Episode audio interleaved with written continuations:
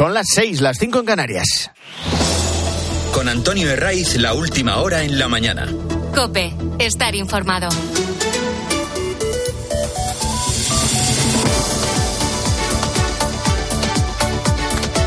Muy buenos días, estrenamos aquí la mañana del fin de semana de Copes 19 de noviembre y a que no hay nada mejor que madrugar en domingo.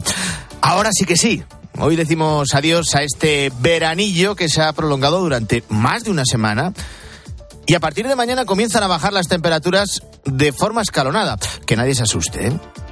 Lo que viene es de lo más habitual en la segunda quincena de este mes. De momento, la jornada que tenemos por delante es casi un calco a la de estos últimos días. De madrugada y a primera hora, nieblas en los valles de la meseta y en las horas centrales tiempo anticiclónico, con máximas que van a alcanzar los 26 grados en Murcia. Y luego en las capitales más frías nos vamos a encontrar todavía con registros más que suaves. 20 van a alcanzar en Pamplona y Zaragoza y 18 grados en puntos como Madrid y Burgos.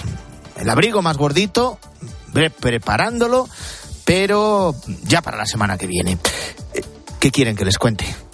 De la concentración de este sábado en Madrid en contra de la amnistía. Eh, si eres de los que estuviste, puedes decir y contar en primera persona que formaste parte de una auténtica marea humana. Y si vives fuera de la capital y no pudiste acudir, pues ahí están las imágenes. Sobre todo las aéreas, que con una perspectiva mucho más amplia son las que mejor reflejan el éxito, el rotundo éxito de esta manifestación. Ni los mejores pronósticos de los convocantes calculaban tal cantidad de gente. Superó todas las expectativas. Y fue un auténtico clamor popular. Da igual desde donde accedieras a Cibeles, desde la Puerta de Alcalá, desde Gran Vía, desde el Paseo del Prado, desde el Paseo de Recoletos, todo colapsado. Llegó un momento en el que era imposible avanzar. Y viendo y viviendo el resultado, lo de menos es el habitual baile de cifras. La organización habla de cerca de un millón de personas y la delegación del Gobierno de Madrid, es decir, Sánchez y Marlasca, Marlasca y Sánchez, lo reducen a 170.000 personas. Venga, eh, vamos a comprarles esa mercancía. Aunque fueran solo esos 170.000 que dice el Ejecutivo, que fueran muchísimos más, pero aunque asumiéramos esa cifra, es lo suficientemente relevante para que tomen nota. No solo Sánchez y sus socios, a los que les importa poco. Esto va mucho más allá. Y es precisamente donde todo este tipo de protestas pacíficas, a plena luz del día, masivas, sin capuchas, sin ni una sola papelera rota, toman mayor relevancia. Lo primero no pasan inadvertidas. Claro que preocupan en Moncloa. Sánchez lleva cuatro años con una contestación nula en la calle. Y no será porque no ha habido motivos. Pero hay una razón clave que comentábamos ayer aquí con María Sangil. Las instituciones comunitarias están muy pendientes de lo que pasa en España. Pendientes y preocupadas.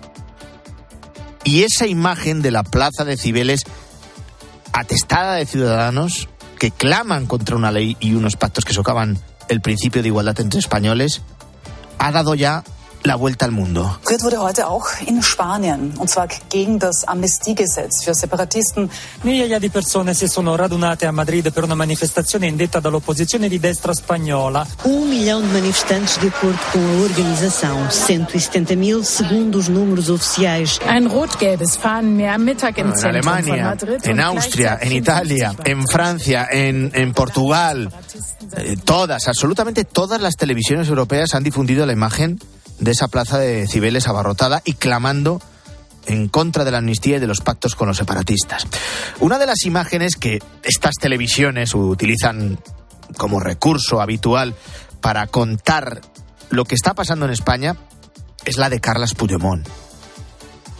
Y ponte en el lugar de cualquier ciudadano de la Unión, que vio lo que pasó en España el 1 de octubre de 2017.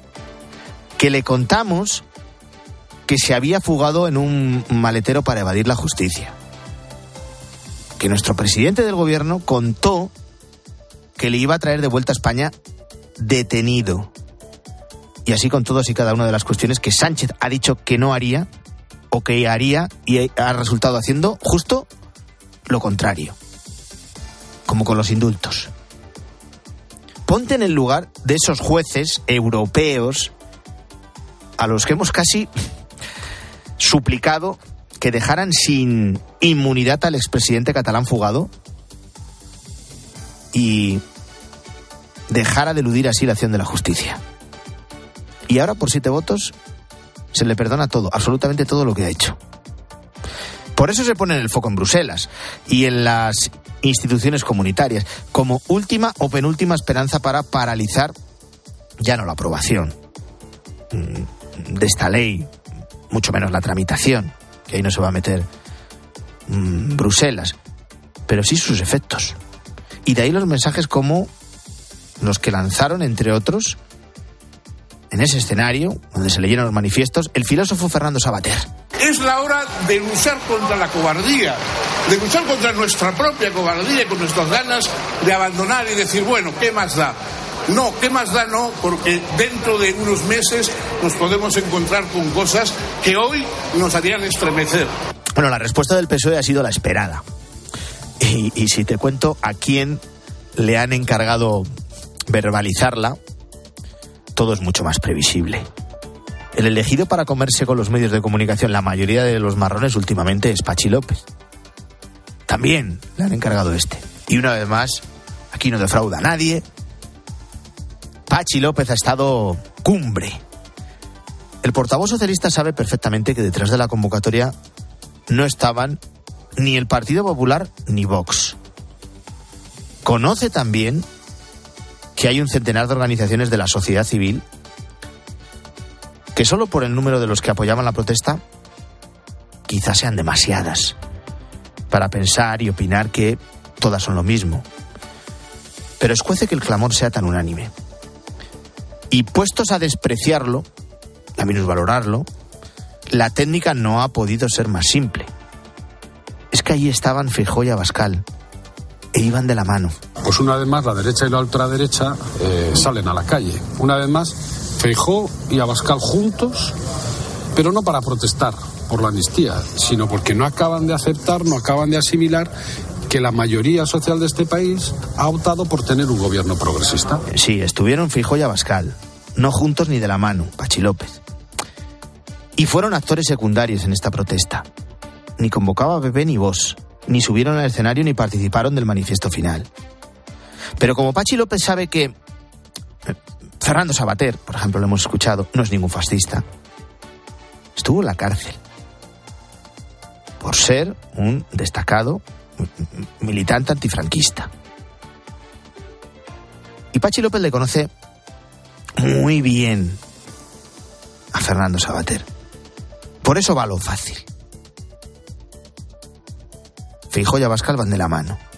¿Para qué asumir que hay una parte importante de la sociedad que no comulga con lo que están firmando con los separatistas? Una parte mayor incluso, mucho mayor, que ese respaldo de más de 11 millones de españoles que suman, que sumaron PP y Vox el 23 de julio. Los dirigentes del PSOE denuncian que la derecha no digiere que gobierne Sánchez y que deslegitima su gobierno. Bien, bueno, ¿acaso hay una deslegitimación mayor que arrinconar, que apartar a más de 11 millones de españoles y hablando incluso de levantar muros? Pedimos no levanten ustedes muros, no jueguen con la convivencia, volvamos otra vez al sentido común volvamos a la Constitución, no levanten muros. Esto es lo que decía Fijó en la concentración de ayer cuando le preguntaban los, los periodistas. Pepe y Vox buscan una respuesta coordinada ante la amnistía. Van a mantener encuentros en las autonomías en las que gobiernan en coalición, Valencia, Murcia, Aragón, Extremadura, y también en el resto de instituciones.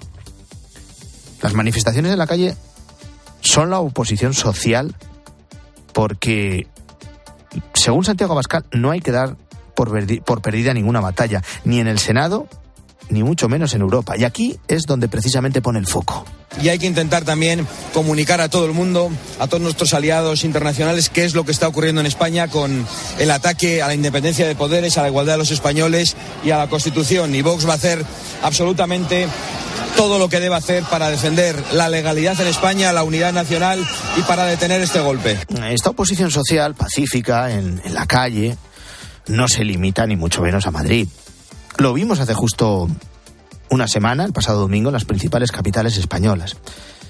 Pero es que esa imagen, esa respuesta, se ha vuelto a repetir este sábado en Pamplona. Navarra no es una comunidad más. Es el caramelo al que aspiran los de Bildu, que por cierto es el único socio del PSOE que no ha hecho públicos los compromisos que ha adquirido con ellos Pedro Sánchez. En la comunidad foral, los socialistas, con María Chivita al frente, gobiernan gracias a los de Otegui. Y que nadie descarte que estén tramando ya arrebatar la alcaldía de, Pamplona a Unión del Pueblo Navarro. En la manifestación convocada por Sociedad Civil Navarra, en la fantástica Plaza del Castillo, que algunos ratos hemos echado algunos allí, se juntaron 6.000 personas según la delegación del gobierno. Tengan por seguro que fueron muchos más. Pero decimos lo mismo. Les compramos la mercancía. 6.000 personas protestando en Pamplona contra la ley de amnistía y contra los pactos de Sánchez con los separatistas es una cifra para tener en cuenta. Y entre todos los ciudadanos anónimos que acudieron, las miradas se detuvieron en un grupo de vecinos de Leiza. Este pueblo está a unos 50 kilómetros al noroeste de Pamplona y allí gobierna Bildu. En las últimas elecciones obtuvo casi el 80% de los votos. Así que es fácil imaginar que allí cualquier protesta de los constitucionalistas se convierte en un acto casi heroico. Pues hace una semana, diez valientes, porque no tienen otro nombre, decidieron salir en su pueblo con una pancarta en la que se podía leer amnistía no, amnistía es. Se colocaron en una de las fuentes de la localidad con ese cartel hecho a mano, completamente rudimentario, y, y, con una bandera de Navarra bien grande. Entre los 10 de Leiza estaba Silvestre Zubitur, que es concejal en su pueblo por UPN desde principios de los 90. Silvestre estuvo ayer en Pamplona. De alguna manera queríamos participar, como hoy poner un granico de arena del sentimiento de pensamiento defendiendo a Navarra, defendiendo a España que hemos tenido siempre. Entonces decidimos poner a hacer una pancartica última hora. ¿Han visto ustedes la pancarta? Silvestre Zubitur de Leiza, quien seguro que para Pachi López y para los que manejan su partido es también un peligroso ultraderechista que sigan levantando muros. Más noticias en este domingo, te las cuento con Luis Calabor. Escuchas La mañana. Ya estamos todos. El rey de Marruecos felicita a Pedro Sánchez tras ser investido de nuevo presidente del gobierno. Mohamed VI le traslada su firme determinación de seguir trabajando junto a Sánchez para avanzar en el fortalecimiento de las relaciones de amistad y consolidar una nueva etapa. A la gresca. Podemos mantiene el pulso con Sumar para imponer el ministro que quieren que forme parte del gobierno de Sánchez como cuota morada. Insisten en que siga Irene Montero como ministra de Igualdad y no descartan romper con la, con la coalición de Yolanda Díaz. Apretar. Dos días después de la investidura, Bildu saca a la calle a miles de personas bajo el lema Somos Nación y abriendo el debate plurinacional. Los manifestantes lanzaron gritos de independencia en una marcha en la que participó Otegui y Merche Aizpurúa, la portavoz que suscribió el acuerdo con el propio Pedro Sánchez. A votar. Los argentinos deciden hoy si quieren que les gobierne el izquierdista y peronista Sergio Massa o el ultraliberal Javier Milei. Los, las encuestas auguran un resultado muy ajustado y no definen quién será el nuevo ocupante de la Casa Rosada. Así viene el domingo, así comienza la mañana del fin de semana de Cope. Ya sabes que te acompañamos hasta las ocho y media. Ahora son las seis y cuarto, cinco y cuarto en Canarias. Antonio Herray. La mañana. Cope, estar informado. Probablemente tú fueras uno de los afectados, aún se está calculando el número total de incidencias, pero se estima que fueron cientos de miles. Durante el mediodía de ayer, aproximadamente a partir de la una de la tarde, los sistemas de pago con tarjeta y con internet, esos pagos con tarjeta y con internet, empezaron a fallar una caída de la plataforma de pagos RedSys tumbó ayer el sistema de pagos bancarios de buena parte de España. Afectó al pago con tarjetas de crédito, a los cajeros automáticos, tumbó datáfanos e inutilizó el sistema de pagos a través del móvil, ese sistema de pagos conocido como Bizum. Aún se desconocen los motivos que provocaron esta caída. Las entidades bancarias fueron las primeras en advertir de los fallos y señalar a RedSys como el origen del mismo. Álvaro Saez, buenos días. ¿Qué tal, Antonio? Buenos días. Lo primero, ¿qué es RedSys? ¿Y, y, por qué nos ha traído de cabeza? Pues mira, se trata de una plataforma de pago virtual que admite esos pagos con tarjetas de crédito y de débito y en realidad actúa como una especie de intermediario entre el comprador y el banco asociado a la tienda online para que cualquier negocio pueda recibir pagos a través de esta plataforma de manera rápida y sencilla. A esta plataforma de pago están adheridas más de medio centenar de entidades financieras, una concentración de servicios que hace que un fallo como el de este sábado hubiera colapsado totalmente el sistema. Aproximadamente a eso de las tres, prácticamente dos horas después del apagón de los sistemas, RedSys comunicó a través de Twitter que esa incidencia ya estaba resuelta, pero por la tarde algunas tarjetas seguían dando fallos. Eh, la caída del sistema llegó en la antesala de este Black Friday, Antonio, ese pistoletazo de salida de la temporada con una tendencia al consumo muy alta en nuestro país y en un fin de semana con buen tiempo, lo que hacía que muchas personas se animaran a salir a la calle y a disfrutar, por ejemplo, de un día en un restaurante y a esa hora de la comida la gente no pudo pagar con tarjeta. Era la hora de, del vermú, era la hora de muchas comidas y eh, habitualmente hay gente que no lleva nada de efectivo en el bolsillo. Esto cada vez es más eh, común, así que por un momento volvimos al pasado. Solo se podía pagar en efectivo y claro, esto complicó la situación, ya digo, a bares, a restaurantes y, y también a muchos comercios. Sin embargo, el efectivo, eh, eh, según el último informe del Banco de España, sigue siendo el medio de pago más utilizado. Las alternativas digitales de pago siguen ganando terreno, eso es verdad. Uno de cada cuatro españoles hace uso del pago móvil y más de uno de cada cinco hace uso de plataformas de pago en Internet. Claudia Cid Consumidores como Cristina usan el móvil para pagar porque lo ven un medio más cómodo. Yo pago con el móvil desde que salió la opción porque es un método muy fácil y siempre lo tienes a mano. Te da bastante tranquilidad el hecho de saber que aunque no lleves dinero, siempre vas a tener esa opción. Sin embargo, es una cifra que todavía está lejos de ese 64% que emplea la tarjeta. Aunque Borja Atsuara, abogado experto en derecho digital, considera que es un medio más seguro. Las tarjetas en el móvil son más seguras que las tarjetas físicas, con lo cual no hay un especial problema de seguridad por hacerlo en el móvil, sino al revés. Todo lo digital deja más huella, con lo cual en el caso de que haya algún fraude también es más fácil perseguirlo. El único riesgo que los expertos ven a esta forma de pago es que es una tecnología y pueden surgir contratiempos, como por ejemplo que falle la conexión del datáfono o que nos quedemos sin batería en el móvil. Por eso recomiendan llevar siempre algo de efectivo encima.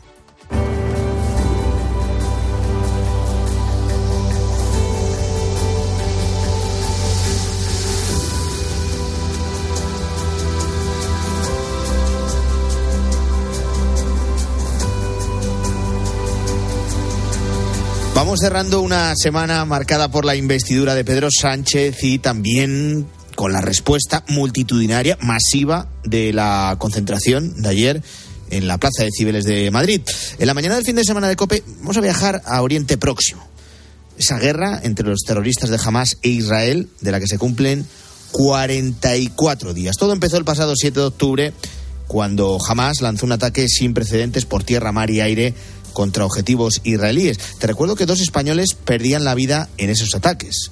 La joven de 19 años, Maya Villalobo, que hacía el servicio militar en Israel, y también Iván Yarramendi, asesinado en el kibbutz en el que residía junto a su mujer, muy próximo a la franja de Gaza que fue asaltado por Hamas en las primeras horas de ese fatídico 7 de octubre. Las cifras son también un arma de la propia guerra y por eso no coinciden entre los dos bandos. Las autoridades palestinas han elevado este fin de semana a más de 16.000 los muertos por los bombardeos israelíes contra la franja.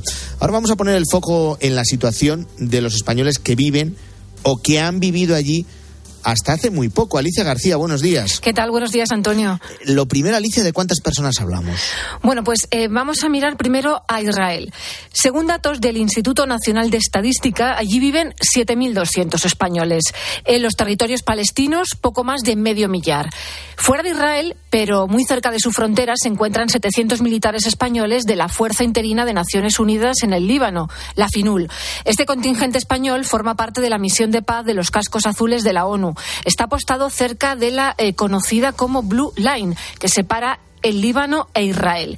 El grupo terrorista libanés Hezbollah, enemigo declarado precisamente de Israel, ha protagonizado ya algunos ataques desde la frontera, así que los militares se encuentran en estado de máxima alerta. Alicia, una pregunta muy directa. ¿Qué ocurre con los españoles que están o que han estado en territorios palestinos? Bueno, en la franja de Gaza se calcula que han vivido 300 españoles, más o menos. 143 se habían inscrito en el consulado con el fin de ser evacuados. A lo largo de esta semana, por fin han ido saliendo de la franja. Los llevaron primero a El Cairo, desde donde volaron a Madrid.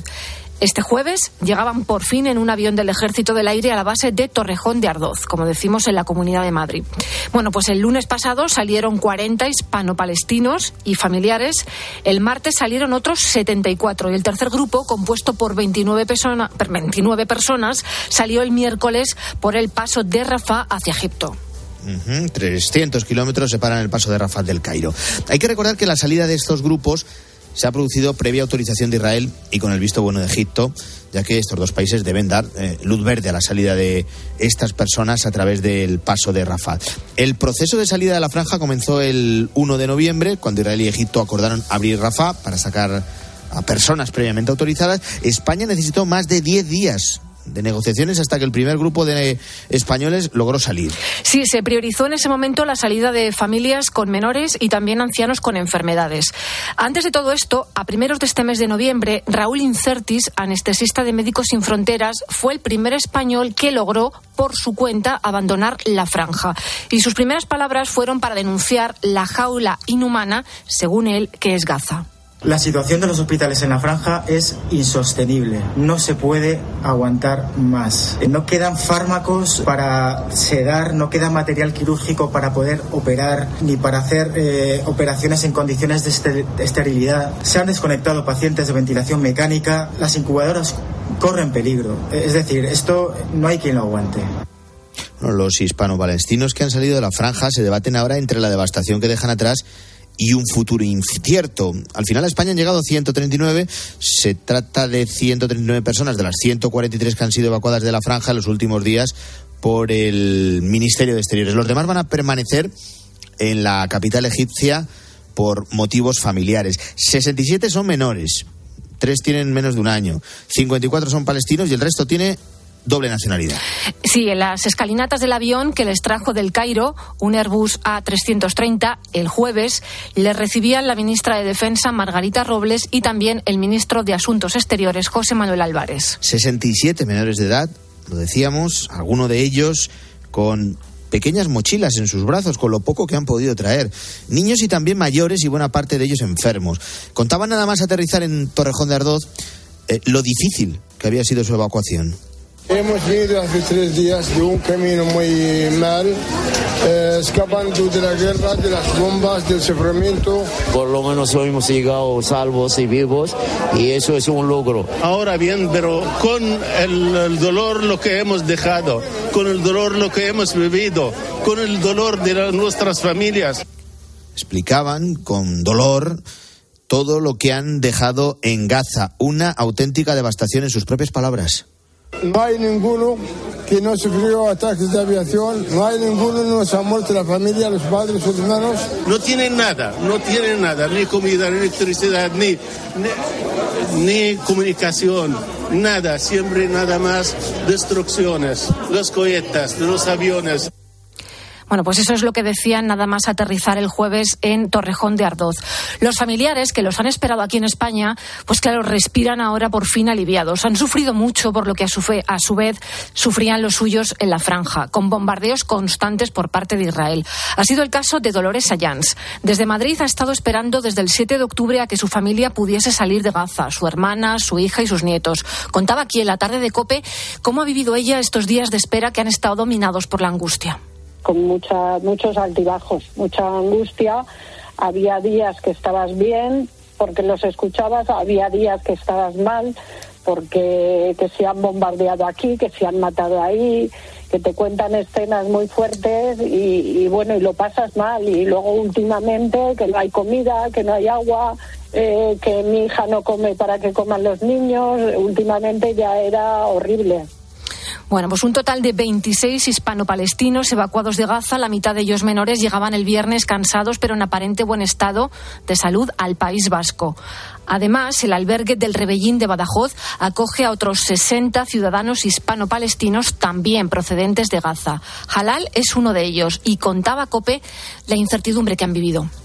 Somos 11 personas, 9 mayores, preocupados por nuestro futuro. Queremos saber dónde vamos. Eh, somos gente culta, eh, llevamos eh, títulos universitarios, tengo hijas que son médicas.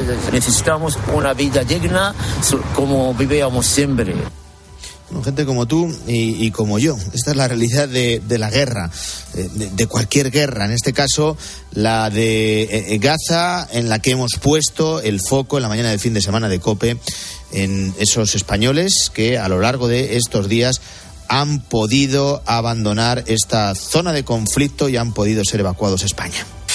Antonio de Ray. La mañana. COPE. Estar informado.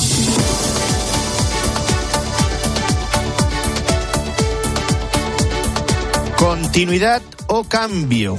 Pero sin duda dos candidatos con algo en común. La controversia rodea sus figuras, sus mensajes y sus formas. Los argentinos deciden hoy domingo quién será su próximo presidente durante los próximos cuatro años. Entre los dos candidatos, en liza, el peronista e izquierdista Sergio Massa. Javier, si tenés alguna prueba de algún delito que yo haya cometido, el lunes te espero en tribunales. Y si no, retrátate, porque me parece que lo que no podés caer es en la chicana berreta. O el ultraliberal Javier Milei. Si un mentiroso dice que alguien es un mentiroso, ese que está siendo acusado es el que dice la verdad. Con un país con una inflación que supera el 140% interanual, este domingo se celebra la segunda vuelta de las elecciones presidenciales en Argentina y sobre su resultado no hay nada claro. ¿Qué claves nos esperan, Gonzalo Zavalla? Más de 35 millones de argentinos están llamados a votar este domingo en unos comicios de segunda vuelta con final abierto. Por un lado, el ministro de Finanzas Sergio Massa, de izquierdas y peronista, a su favor, la emisión monetaria y el regalo del dinero, y en su contra, una inflación interanual que llega al 142%. Por otro lado, Javier Milei, ultraderecha y libertario, es decir, pretende la desaparición del Estado y defiende la libertad del individuo. Fiel defensor de la propiedad privada, tiene a su favor la oposición al cobro de impuestos y la idea de que la política tradicional no sirve para nada. En su contra, un discurso radical y populista. Una Argentina distinta es imposible con lo mismo de siempre. Tomemos coraje y vayamos por la gloria, porque sin Diego no podemos abrazar la gloria. Con esto sobre la mesa, las últimas 15 encuestas argentinas otorgan un 51% de apoyos a Milei y un 48% a Sergio Massa. Nos ponemos eh, rumbo a las seis y media de la mañana. Enseguida te cuento más detalles de esa concentración masiva en contra de la amnistía, en contra de los pactos que ha firmado Pedro Sánchez con los separatistas en la Plaza de Cibeles de Madrid. Eh, fueron un millón, eh, fueron ciento setenta mil, como dice la delegación del gobierno. Lo que está claro es que fue un rotundo éxito. Antonio de Ray. La mañana. Cope, estar informado.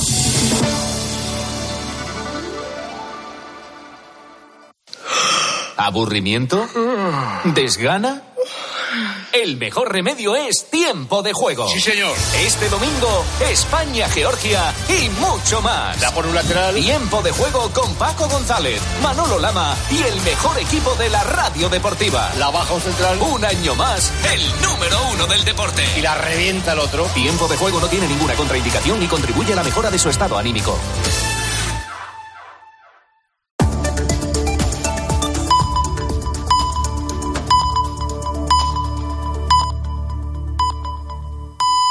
Son las seis y media, las cinco y media en Canarias. Con Antonio Herraiz, la última hora en la mañana. Cope, estar informado.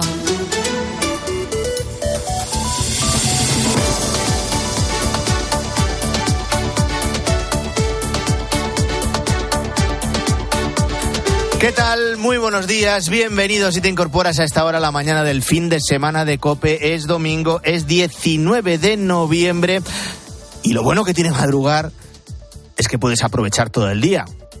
Y por delante tienes una jornada con muy buen tiempo. Se va a prolongar hasta hoy. Esto que se bautiza como el veranillo de San Martín, aunque San Martín hace ya unos días, el pasado sábado se celebraba esta festividad.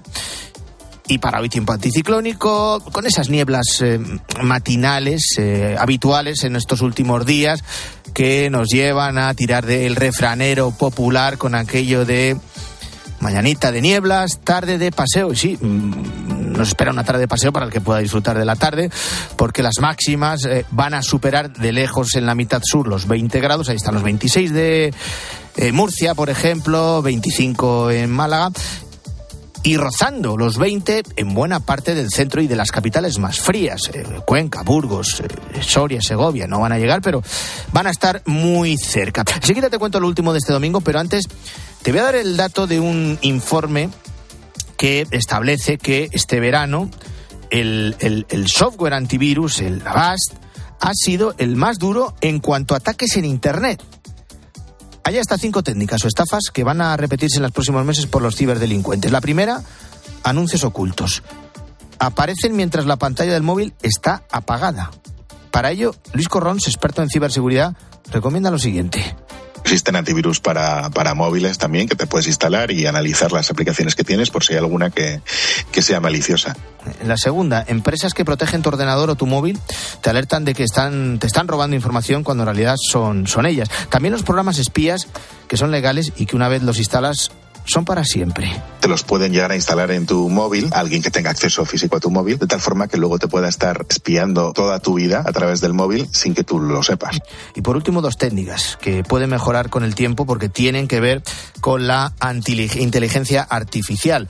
Hacerte creer en redes sociales que has ganado dinero, incluso eh, aplicaciones de citas que en realidad quieren algo muy distinto.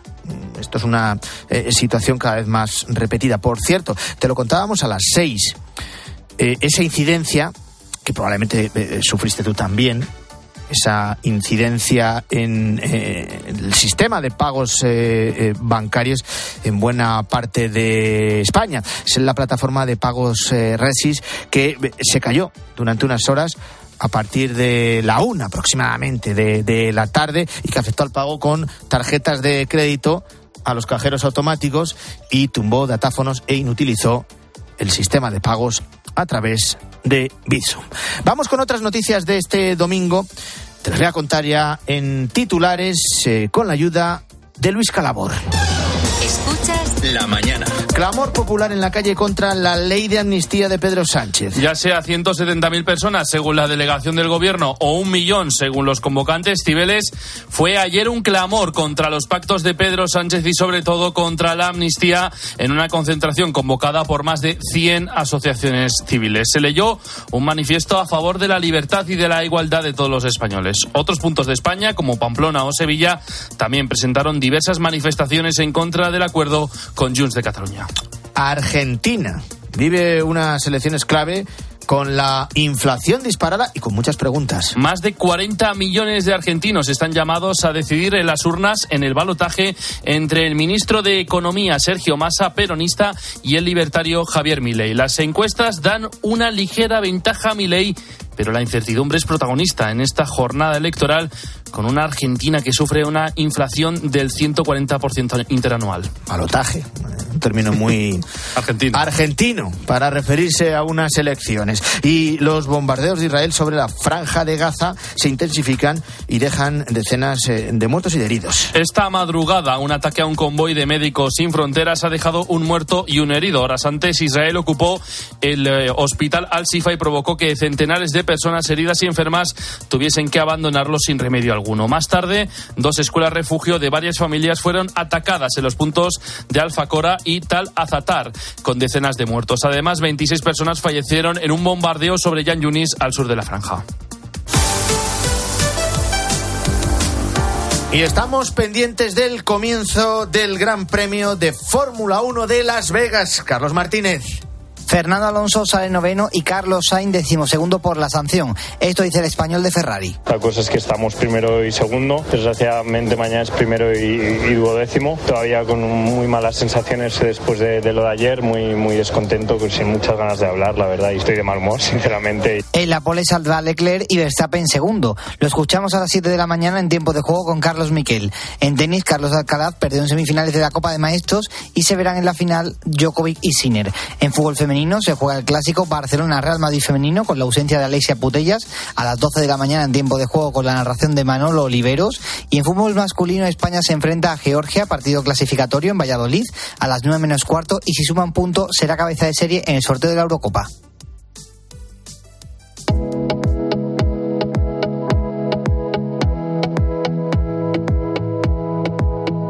A las 6 y 36 saludo ya a Guillermo Vila. Buenos días, Guillermo. Buenos días, Antonio. Hoy hay unanimidad en las fotos de las portadas de los periódicos de este domingo.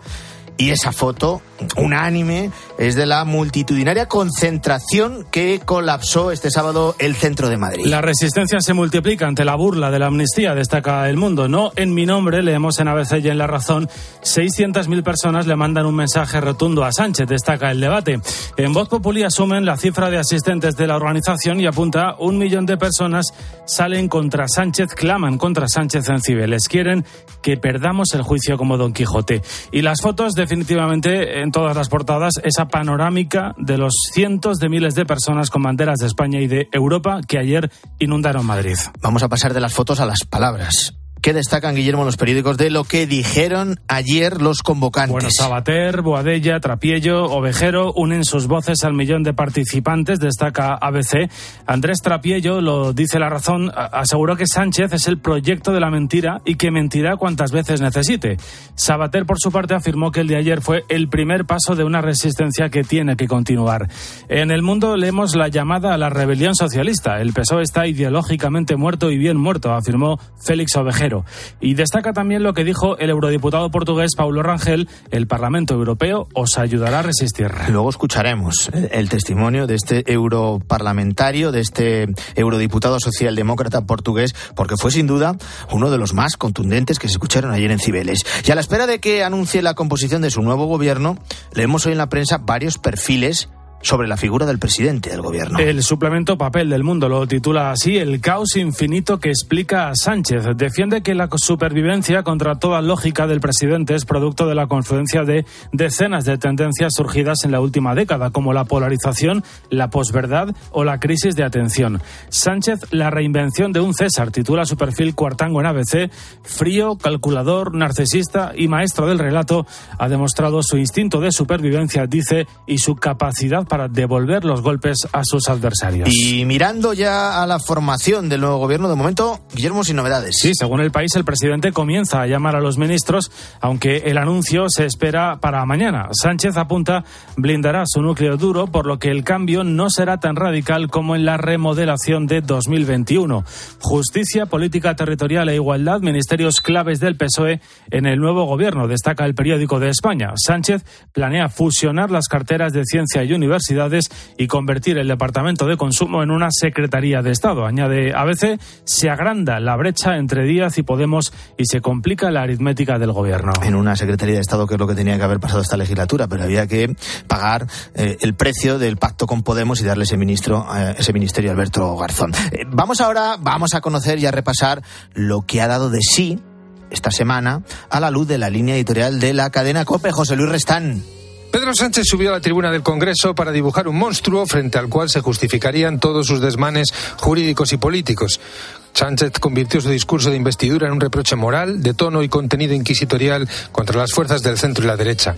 A continuación, se ha erigido cínicamente en salvador de la democracia frente a reaccionarios, broncos y antisociales. Por su parte, Núñez Feijó puso en evidencia lo que significan los acuerdos sobre los que se ha armado esta investidura. Para el líder del Partido Popular, lo que está en juego es una sustitución del Estado autonómico por otro asimétrico e insolidario, un ataque a la separación de poderes y el mayor retroceso de derechos de los ciudadanos desde la transición. Fijó ha insistido en que estamos ante un fraude, no solo porque no nace de lo que los españoles votaron en las urnas, sino de unos acuerdos de investidura que se han hecho fuera de España, con las cesiones, también económicas, a los independentistas. Arranca la legislatura seguramente más compleja en la historia de nuestra democracia. El presidente desprecia los tremendos riesgos que ha asumido al reavivar un proceso que estaba moribundo, al debilitar torpemente a las instituciones, comprometer la independencia del Poder Judicial y finalmente incendiar las calles con una ley de amnistía que buena parte de los españoles consideran una infamia. Feijó tendrá que mantener la firmeza que su electorado y la circunstancia histórica le reclaman, pero sin dejarse arrastrar al barro de la crispación. Si Sánchez ha optado por levantar muros para dividir a la sociedad española entre buenos y malos, el Partido Popular tiene la obligación moral y política de buscar la concordia social y señalar un camino de salida y de esperanza. Es el más difícil todavía y va a estar plagado de trampas, pero es la respuesta que España necesita hoy. Así ha transcurrido la semana entre líneas COPE. Al haber alcanzado el voto favorable de la mayoría absoluta de los miembros de la Cámara, declaro otorgada la confianza del Congreso de los Diputados a don Pedro Sánchez Pérez Castejón, lo que comunicaré a Su Majestad el Rey a los efectos de su nombramiento como presidente del Gobierno.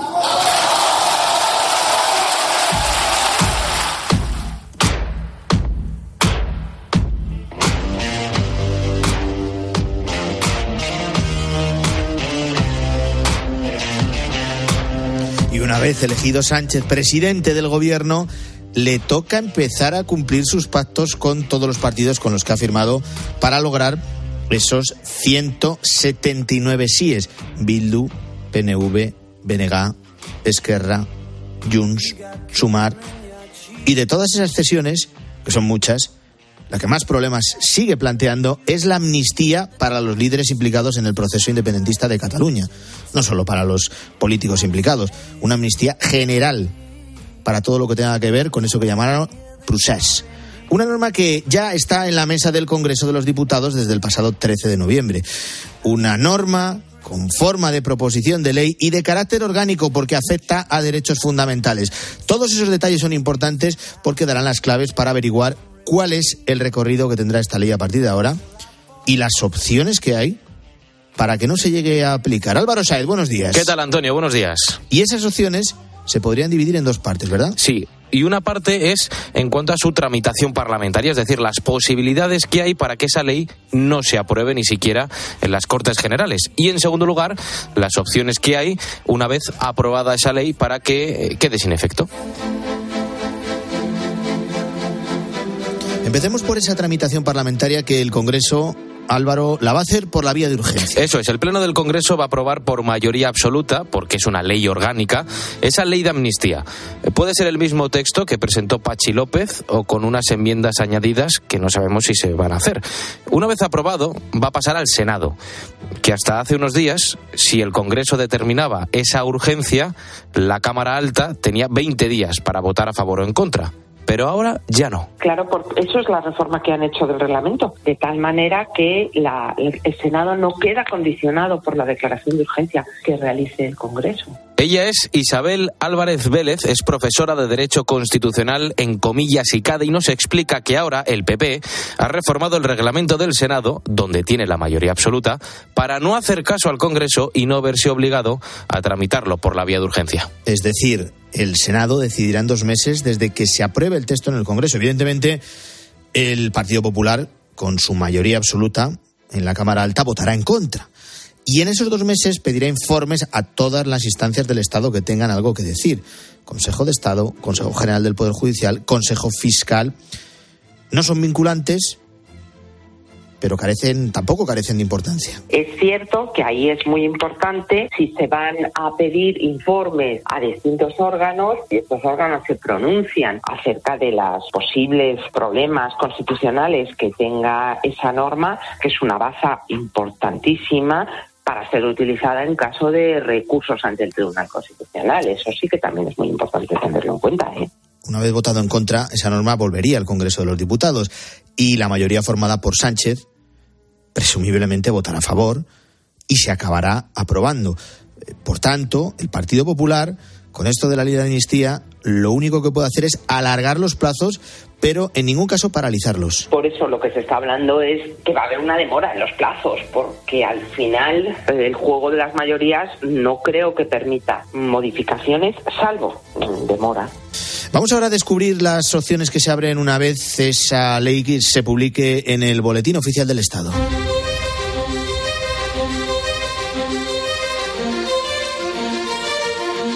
Y aquí el protagonismo el foco nos lleva hasta el Tribunal Constitucional. Sí, porque va a ser el encargado de decir si esta ley se ajusta o no a derecho, es decir, si es válida o no es válida. Y la manera en la que llega hasta ahí, hasta el Tribunal Constitucional, puede ser muy diversa.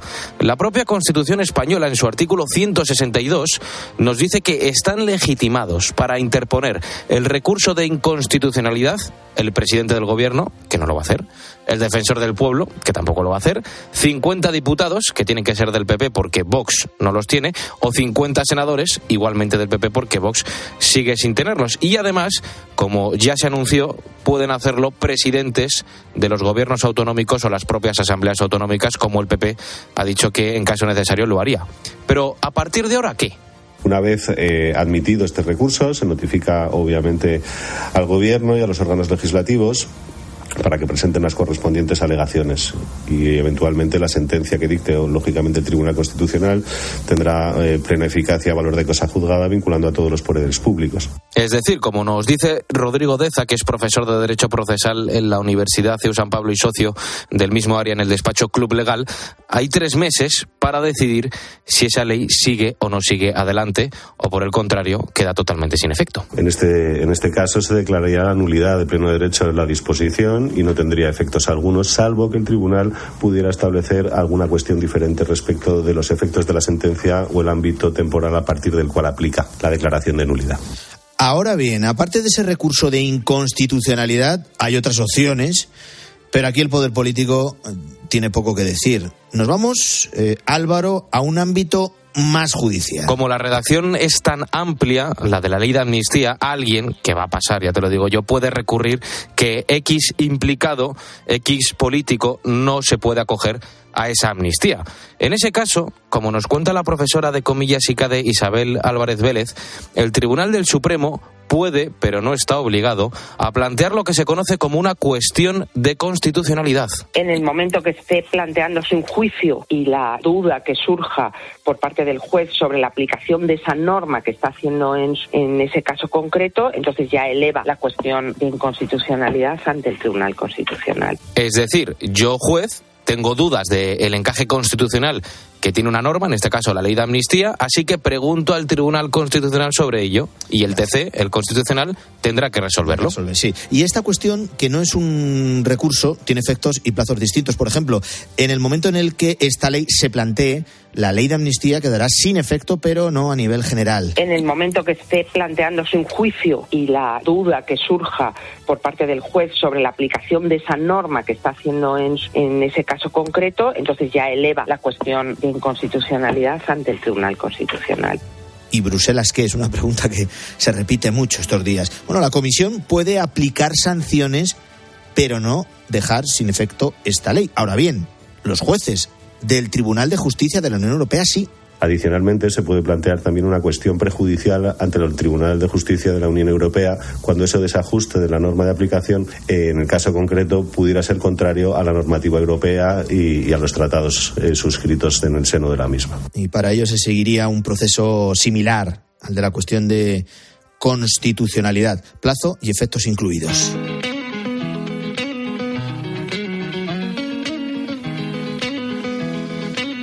Y estas son las opciones que hay sobre la mesa para dejar sin efecto la ley que todas las asociaciones judiciales han dicho que es inconstitucional y que rompe de lleno el Estado de Derecho. También lo dijo hace poquitos meses los miembros del gobierno, pero ya eso es otro tema.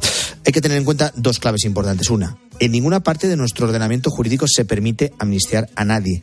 Ni puede el gobierno, ni el Congreso, ni los jueces, ni nadie. Es una figura no reconocida. Por tanto, la legitimidad para aprobar eh, una ley así es más que cuestionable. Al final, la voz definitiva, y esto es lo importante, con Cándido Conde Pumpido al frente la va a tener el Tribunal Constitucional, que en este caso no hay que olvidar y no hay que obviar tampoco, está controlado por una mayoría sanchista.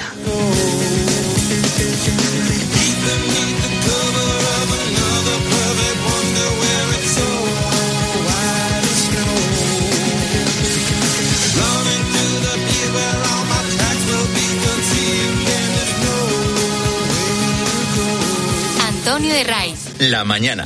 Cope. Estar informado.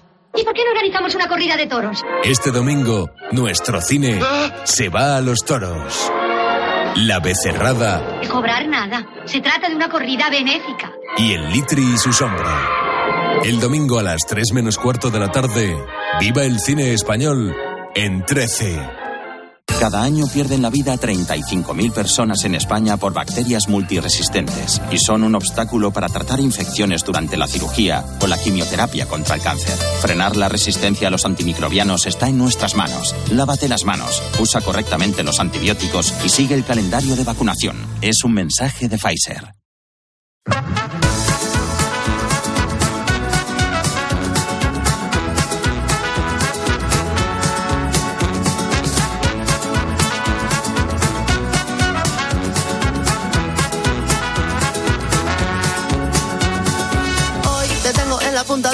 Antes de que nos den las 7, como cada domingo, en la mañana del fin de semana de Cope nos tomamos un respiro y te cuento esas noticias que habitualmente pasan inadvertidas, más en días de investidura y de formación de gobierno, cuestiones que han- no han salido en las portadas y que se ha encargado de recopilar Luis Calabor. Luis, buenos días. Muy, buenos días, Antonio. Bueno, es probable que en este domingo de noviembre, en el que eh, se espera que bajen algo las temperaturas, no haya sonido más relajante que este.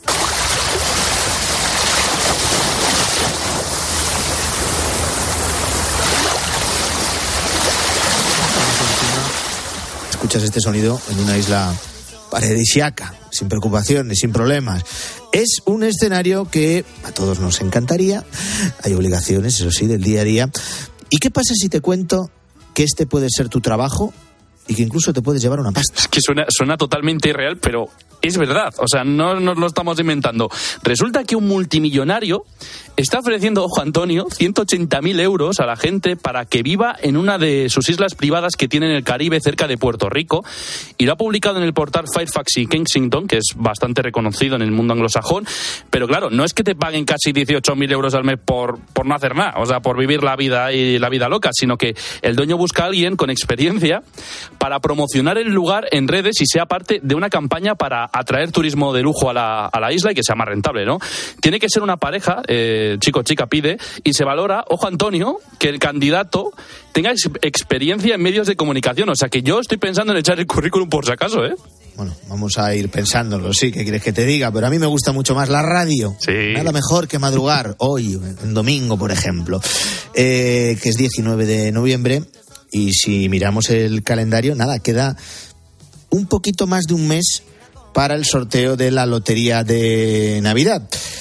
Y aquí volvemos a hablar de la inteligencia artificial, que ya ha adelantado Luis qué número va a salir premiado el próximo 22 de diciembre. No paramos a hablar de la inteligencia artificial y en este caso ha dicho un número mágico. Se trata del 3695-03695 y es que ha pasado una cosa increíble en Elche.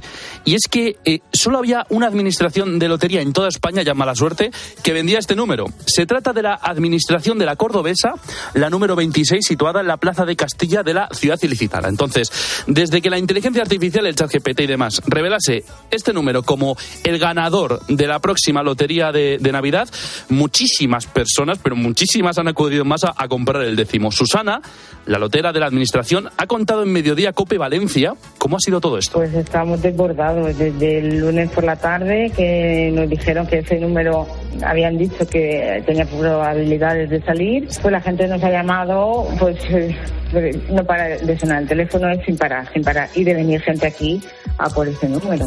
Y es que número, que recordamos es el 03695, por si acaso, pues ya se ha agotado. Pero hay gente que incluso ha ido por el mismo, pero con alguna otra cifra bailando y demás, eh, solo porque lo ha dicho el chat GPT, no por otra cosa. Eso sí, eh, Susana reconoce que esta, digamos, decisión ¿no? de la inteligencia artificial les ha ayudado bastante a que venga mucha más gente. Esto está haciendo que venga mucha gente. Están los clientes habituales, pero está viniendo gente de fuera, gente que no sabía que, sí, que estaba esta administración, porque es un barrio nuevo, está más apartado centro, que la gente pues viene, pregunta y se lleva algo. Entonces sí, se está notando. Claro, yo tengo que reconocer, Antonio, que todavía no me he comprado un, un décimo, pero mm, igual hago caso a la inteligencia artificial, ¿eh? Yo con el azar de por medio me da que todavía la inteligencia artificial eh, eh, no llega. Eso sí, mm, cada vez más mm, nos vamos acercando a este concepto, a este desarrollo y ¿Pone en peligro Internet? Esa es la pregunta.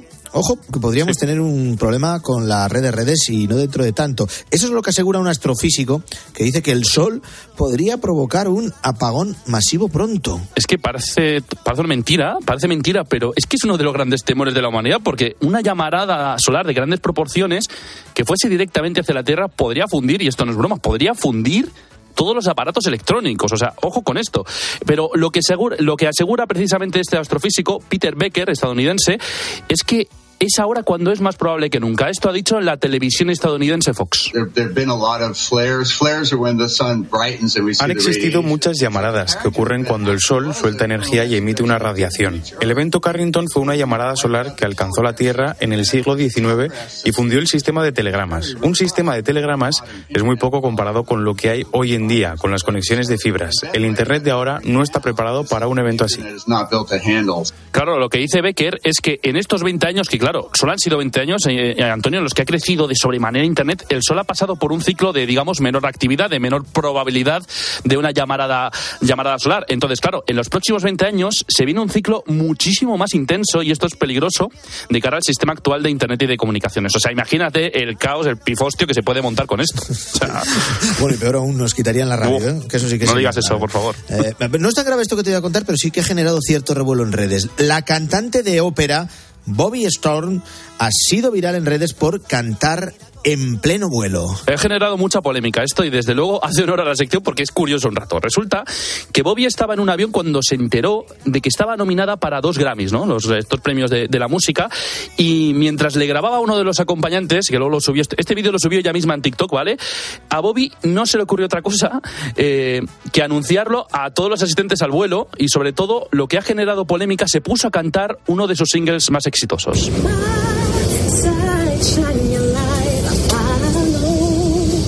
need to be clear Y esto, claro, estamos escuchando ahora como uno de los azafatos del avión de, de, Delta Airlines, que encima lo dijo claro que era de Delta Airlines, le empezó a recriminar, ¿no? Por ponerse a cantar a pleno pulmón en el avión. Claro, la tripulación se empezó a cansar de escuchar a una pasajera cantar y Bobby estuvo a punto, ojo, o sea, no es tontería de ser arrestada incluso. Eh, el azafato le dice que se calle, por favor, y claro, el artista dice, bueno, los, pasajeros pues están disfrutando de esta actuación y lo mejor, la respuesta del azafato es increíble, dice, yo no lo estoy disfrutando. si yo no lo estoy disfrutando, el resto tampoco. El resto tampoco. Así, simple y llanamente. Eh, cuéntame los detalles de un despiste, en este caso espacial, de un despiste de unos astronautas que se han dejado una bolsa en el espacio y casi generan un problema serio. Bueno, claro, es que suena divertido, pero podría haber llegado a ser, hablando mal y pronto, un marrón de los gordos, ¿no? Y lo más gracioso es que esta bolsa la podemos ver desde la Tierra. Pues resulta que los astronautas Jasmine Mogbelli y Laura O'Hara se encontraban en una misión en la Estación Espacial Internacional hace dos semanas. Fue mantenimiento, ver que está todo bien y poca cosa más, vaya, no, no, no hay grandes complicaciones. Entonces, de repente, eh, un arnés eh, que estaba situado en la estación se soltó. Y era una de las bolsas de herramientas que estaban usando y claro, se quedó colgando por ahí en el espacio, ahí sin gravedad y demás y dijeron, ¿qué, que, qué, podemos hacer? Porque no llegamos, no, se nos ha escapado, se nos ha escapado muy lejos, ¿no? Entonces, claro, decidieron volver a la Tierra porque no había nada que hacer y pensaban, ojo que igual hemos liado parda, pero no, la NASA determinó que no era peligroso, pero imagínate la cara de los astronautas pensando que, que podían haber generado un problema. ¿eh? Y bueno, la bolsa ahí se va a quedar vagando para, para siempre. sí, sí. que nos dan las siete. Gracias, Luis. A ti.